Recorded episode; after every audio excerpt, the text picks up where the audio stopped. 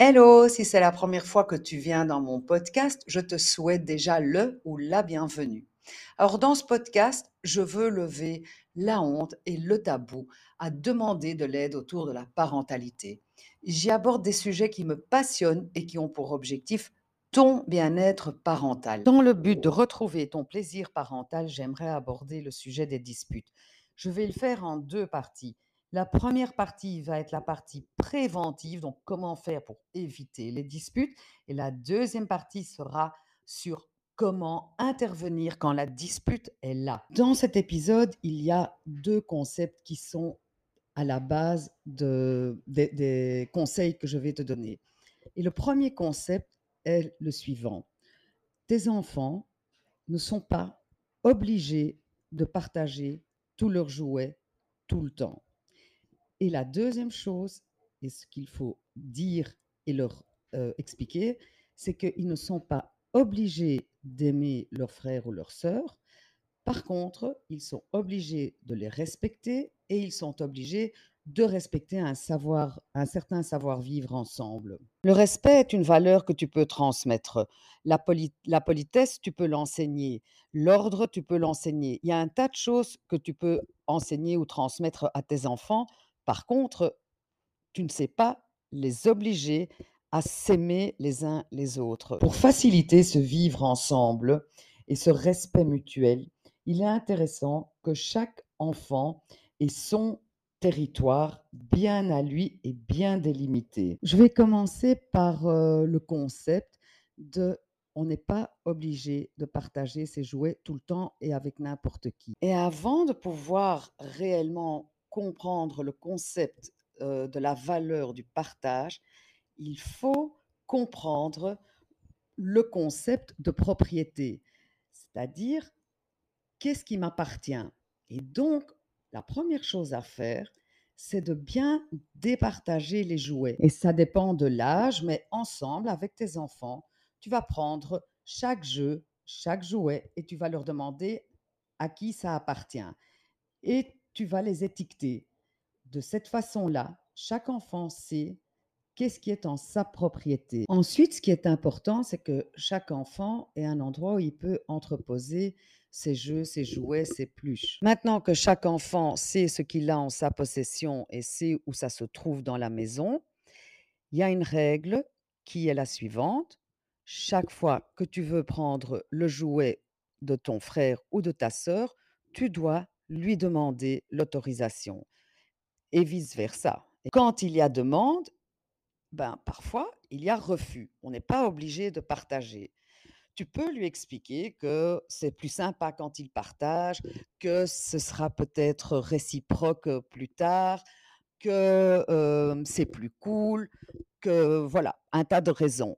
Mais lui, il fait ce qu'il veut avec cette information. S'il n'a pas envie d'être cool et s'il n'a vraiment pas envie de prêter son jouet, il n'est pas obligé. Quand la règle demandée avant de prendre est plus ou moins respectée, il y a beaucoup moins de disputes. Parfois, c'est toi qui n'as pas envie, ou qui n'as pas le temps ou pas l'énergie de gérer les disputes.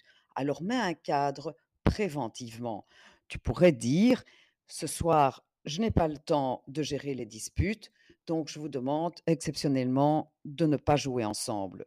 Tu pourrais aussi dire, euh, ce soir, j'ai besoin de calme, vous pouvez jouer ensemble, soit ça se passe bien et je vous laisse, soit à la première dispute, je vous sépare.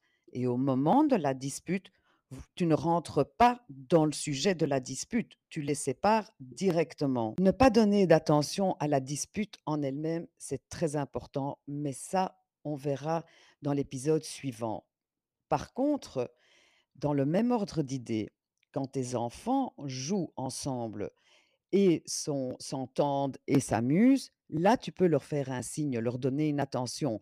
C'est-à-dire, tu vas leur donner une attention lorsqu'ils font quelque chose de positif. Pour éviter les disputes dues au fait que les enfants sont surexcités parce qu'il y a eu des copains à la maison qui reviennent d'un anniversaire, tu peux aussi les séparer sans te fâcher, en leur expliquant que c'est plus cool pour chacun, maintenant ils prennent un moment de calme et comme ça tu évites ces fameuses disputes dues à la surexcitation. Autre chose qu'on peut faire pour, éviter trop de rivalité, c'est de ménager les aînés et d'observer si il a suffisamment d'avantages d'être le plus grand.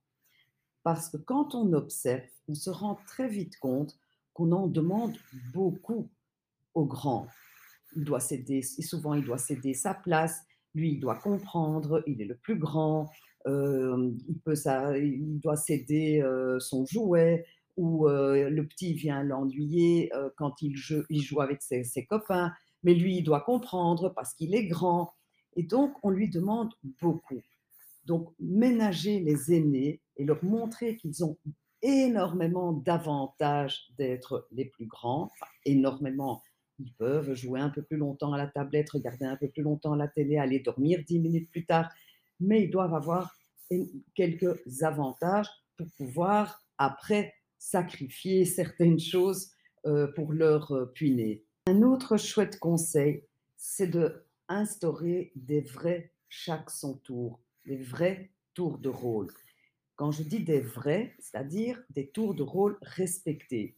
Pour ce faire, c'est intéressant d'avoir des tableaux sur lesquels on note qui a été à côté de maman, si c'est un soir l'un, l'autre soir l'autre, qui était derrière dans la voiture, qui a pu choisir un film.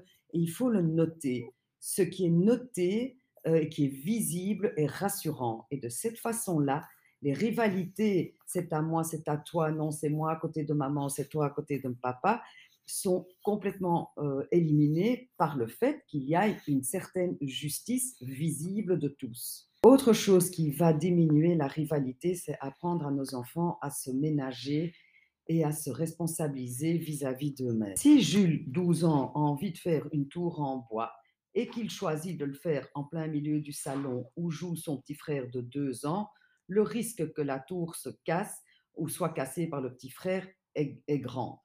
Donc, s'il veut que sa tour reste entière le plus longtemps possible, à lui d'aller jouer ailleurs. Ça peut paraître très injuste que ce soit à Jules de devoir bouger.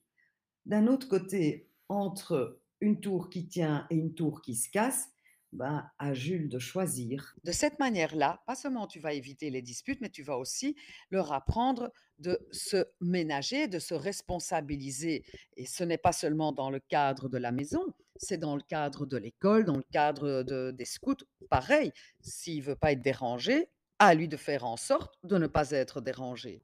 Pour les ados, tous ces conseils sont encore plus de mise, c'est-à-dire ils ont encore plus besoin d'intimité, ils ont encore plus besoin euh, de savoir qu'est-ce qui leur appartient qu'est-ce qui ne leur appartient pas, et ils ont surtout encore plus besoin qu'on leur demande si on peut rentrer dans leur chambre, si on peut prendre leur stylo favori, toucher à leur maquillage, etc. Même le chaque son tour est important. Oui, la semaine passée, c'est moi qui ai invité des copains, donc cette semaine, c'est Camille, etc.